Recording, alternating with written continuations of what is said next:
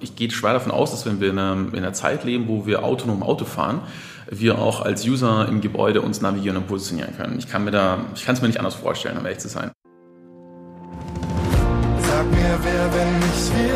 Sag mir, wann, wenn nicht jetzt? Mit wem, wenn nicht mit dir? Sag mir, wer, wenn nicht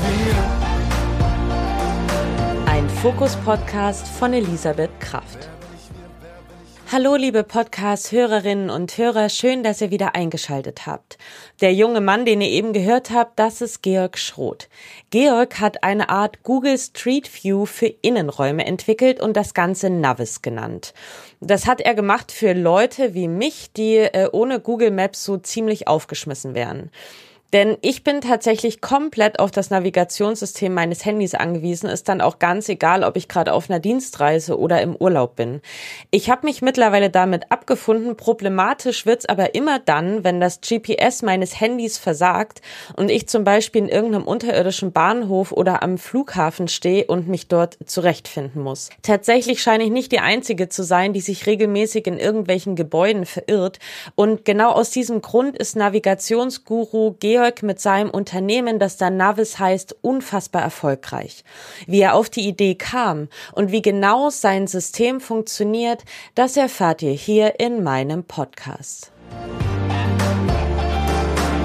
Wer bin ich wir, wer bin ich wir, wer, wer bin ich wir?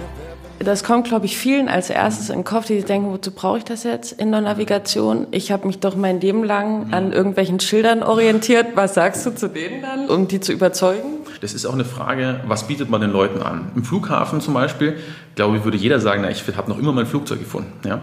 Aber, aber darum geht es in dem Fall gar nicht, sondern es geht darum, dass wir alle immer ziemlich früh zum Flughafen kommen. Und dann sitzen wir dann da, ein, zwei Stunden manchmal, ne? also vielleicht nicht für alle, aber doch viele, und, und wundern sich, Mensch, ähm, was mache ich denn jetzt die ganze Zeit? ja? Und die gehen aber auch nicht weg von ihrem Platz und können irgendwie ein bisschen shoppen, äh, weil sie sagen, hm, hm, hm, ich weiß ja gar nicht so genau, nachher verpasse ich da irgendeine Information. Also es braucht halt eine komplette User Story, die uns erzählt, Mensch, am Flughafen, wo immer du bist, du weißt es und du weißt auch, wie lange du brauchst und du kriegst auch die Statusmeldung, wie das mit deinem Flug ausschaut. Und dann habe ich eine entspannte Zeit.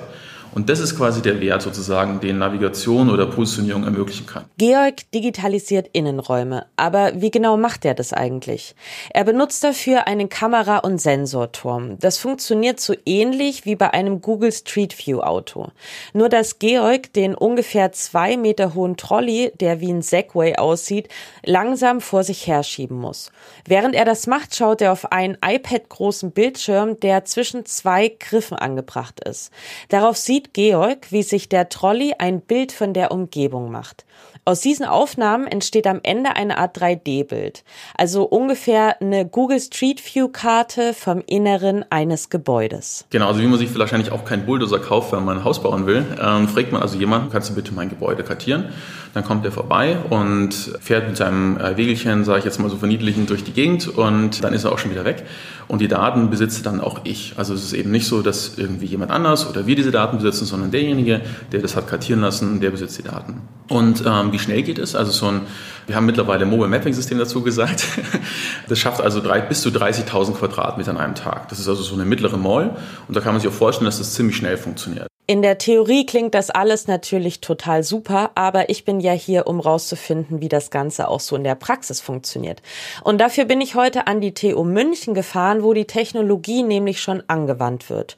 Um das Ganze auszuprobieren, brauche ich nur die Navis App, die bekomme ich ganz normal im App Store und meine Smartphone-Kamera. Das Ganze läuft dann ungefähr so ab wie damals bei Pokémon Go. Nur dass ich auf dem Bildschirm eben keine Monster sehe, sondern mir Pfeile auf dem Boden der TU angezeigt werden. Und die weisen mir dann den Weg, zum Beispiel zum Hörsaal oder zur Toilette oder eben zum nächsten Aufzug. Und damit ich das nicht alleine machen muss, begleitet mich heute Navis-Mitbegründer Sebastian Hilsenbeck. Ähm, wo sind wir gerade? Ähm, das können wir jetzt entweder mühsam manuell rausfinden oder wir können die App fragen. Und draußen würden wir einfach GPS verwenden. Das macht Google Maps, Apple Maps. Drinnen geht das leider nicht, weil das Gebäude blockiert die GPS-Signale. Deswegen haben wir uns eine andere Methode einfallen lassen. Jetzt sagt er hier, scan your surroundings to find your location. Gut. Okay, wie, wie mache ich das jetzt genau? Moment. Ja. Erstmal got it. Und da ist jetzt hier so ein Fotobutton. Und in dem Moment, wo du den tippst, Ah, genau, cool. Hold still. Dann ein bisschen nach links. Das ist ja mega rechts. gut. Das filmt jetzt praktisch, ähm, also meine Kamera guckt, wo ich hier gerade bin, weil ich weiß das ja nicht. Genau. Und jetzt hat sie Umgebung Und jetzt Hat die gescannt. Umgebung gescannt, positioniert. Ist ja auch eine hammergute Auflösung, oder? Ist cool, ja? Krass. Also das sieht aus, als würde ich es gerade abfilmen, aber es ist praktisch schon drin. Wo wollen wir jetzt hin? Wollen, kann ich eine Toilette suchen? ja, die leichteste wäre wahrscheinlich, wenn wir jetzt einfach hier. Uns umdrehen. Ja, aber das ist auch ein, das ist auch ein interessanter Use Case, man, dass man einfach das Gebäude auch äh, sich damit vertraut machen kann. Wir können ja auch mal was, was weit weg wiegt. Äh, ich nehme mal einen Hörsaal, den, an den ich mich noch erinnern kann. Karl Max von Bauernfeind Hörsaal.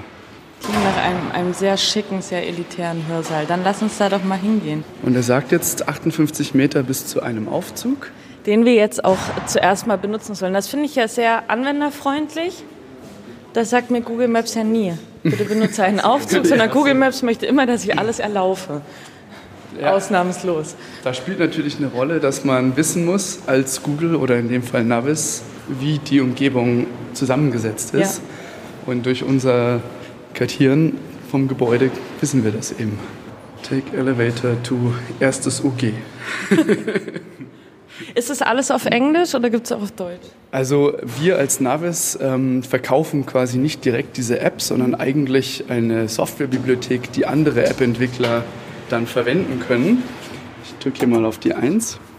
Und diese App ist eine, eine reine Demo-App. Deswegen gibt es sie nur in Englisch. Genau, das ist nämlich relativ schwierig für das Telefon nur von deinen Schritten Ja. herauszukriegen, wo du dich lang bewegst.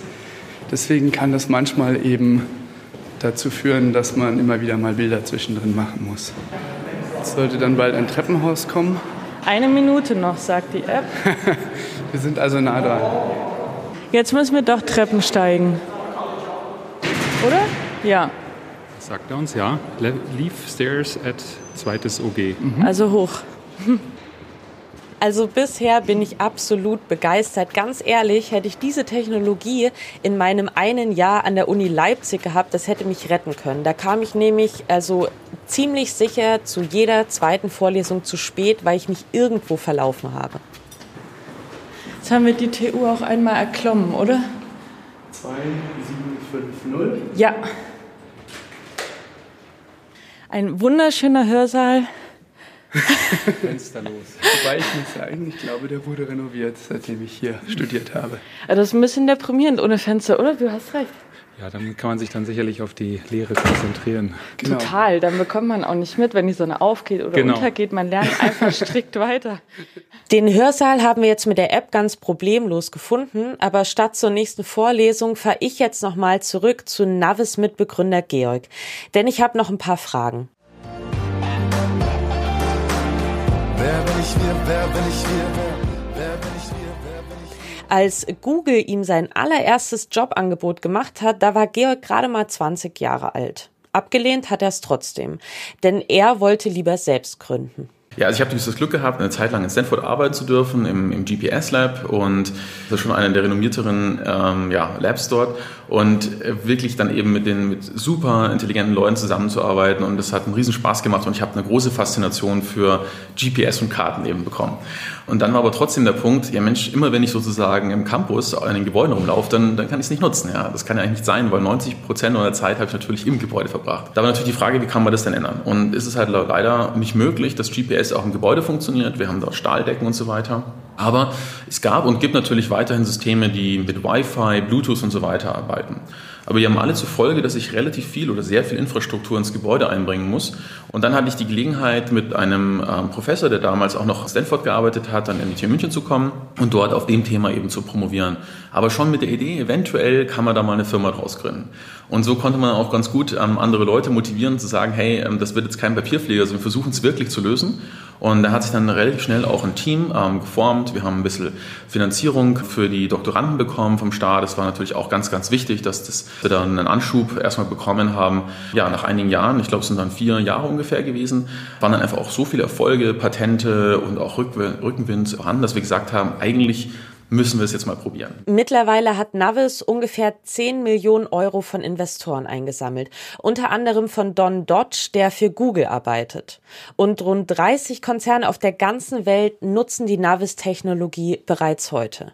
Darunter solche Größen wie BMW und Siemens. Aber generell kann man fast sagen, dass wir fast mit allen Automobilherstellern und deren Zulieferern in Kontakt sind oder eben auch schon konkretere Projekte gemacht haben. Das ist, glaube ich, jetzt mittlerweile auch kein Geheimnis mehr, dass eben die Fabrikplanung wirklich ähm, massiv davon profitieren kann, wenn man einen aktuellen Plan auf sehr einfache Art und Weise erstellen kann und ihn dann eben mit dem zweiten Produkt, dem Indoor-Viewer, das ist eben so ein browserbasierter Viewer, eben wirklich aus dem Browser einfach einen Link geöffnet bekommt und dann direkt an die Stelle, wo es der Kollege gesagt hat, reinspringen ins Gebäude und sich im Detail alles anschauen kann, Sachen ausmessen kann, Zentimeter genau, sogar teilweise genauer. Das ist eben ein digitaler Zwilling der Fabrik. Das heißt, ich kann dann in dieser App auch Daten hinterlegen, dass ich so sage, keine Ahnung, für meine Geschäftspartner schaut man diesen Raum rein und ich habe euch da auch noch so ein paar Unterlagen hinterlegt. Das ist ja mega cool. Ja, genau. Okay, alles klar. Wie genau sind die Karten? Also wir haben tatsächlich, die Kunden von uns sind Vermessungsunternehmen und ähm, da heißt es immer, der Vermesser vermisst sich nicht und so nehmen so unsere Kunden das auch ernst. Also wir müssen unsere Produkte und sind auch unsere Produkte wirklich ziemlich genau. Ähm, wir reden davon ein, zwei Zentimeter Genauigkeit über ja, eine Fabrik ähm, hinweg. Und äh, wenn man das so ein bisschen rumspinnen würde, könnte diese Technologie an sich irgendwann auch ähm, dafür sorgen, dass ich zum Beispiel einkaufen gehe mhm. zu Rewe. Ja, ich habe meine Einkaufsliste mhm. und erstelle mir vorher schon den Plan, wo ich hin muss und muss auch da nicht mehr rumirren. Genau, und deswegen haben wir, das ist ein schönes Beispiel, weil da sieht man wieder, ähm, wie sehr das eine Grundlagentechnologie ist und wie viele verschiedene Anwendungen das Ganze hat. Und wir haben natürlich auch erkannt, ja, das können wir ja gar nicht alles selbst machen, weil wir sind nicht nur keine Shopping-Experten, wir sind auch keine Einkaufsexperten. Aber es gibt halt Leute, die sind das absolut und ähm, denen wiederum sind aber keine äh, Navigationsexperten. Also haben wir, ähm, ist unsere Navigation-App eigentlich nur eine Demo-App, die wir für ein paar Gebäude mal gemacht haben. Und sonst ist es ein SDK, das heißt, es ist ein Software Development Kit, das dann wiederum die Entwickler, die solche Apps zum Beispiel für Rewe schreiben, nutzen können und dann einfach unsere Technologie damit reinnehmen können in ihre Rewe-App. Da kann man dann zu Hause seinen ähm, ja, so einen Einkaufsplan schreiben und dann weiß eben durch die Karten und schon, wo diese ganzen Sachen sind. Und dann kann ich da reingehen und mir die Sachen holen. Aber Navis funktioniert längst nicht nur in irgendwelchen Lagerhallen oder in der TU München. Seit 2015 kann man mit Hilfe von Navis auch einen Rundgang im Deutschen Museum in München machen. Und zwar ganz einfach virtuell von zu Hause aus. Ich kann also an meinem Bildschirm durch die Abteilung Schifffahrt schlendern. Ich bekomme Hintergrundinfos von einem Audioguide und es ist eigentlich fast so, als wäre ich direkt vor Ort.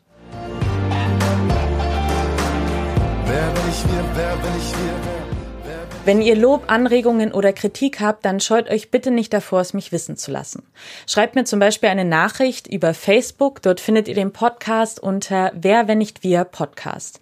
Oder einfach auf Instagram. Dort findet ihr uns unter wer, Und wenn ihr einmal dabei seid, freue ich mich natürlich auch sehr, wenn ihr mir eine Bewertung bei iTunes da lasst. Über fünf Sterne freue ich mich am allermeisten, aber auch über alles andere. Denn Feedback ist ja schließlich Feedback. Ich freue mich auf euch. Bis zum nächsten Mal. Eure Elisabeth. Wer bin ich wir? Wer bin ich wir? Wer, wer bin ich wir? Wer bin ich wir?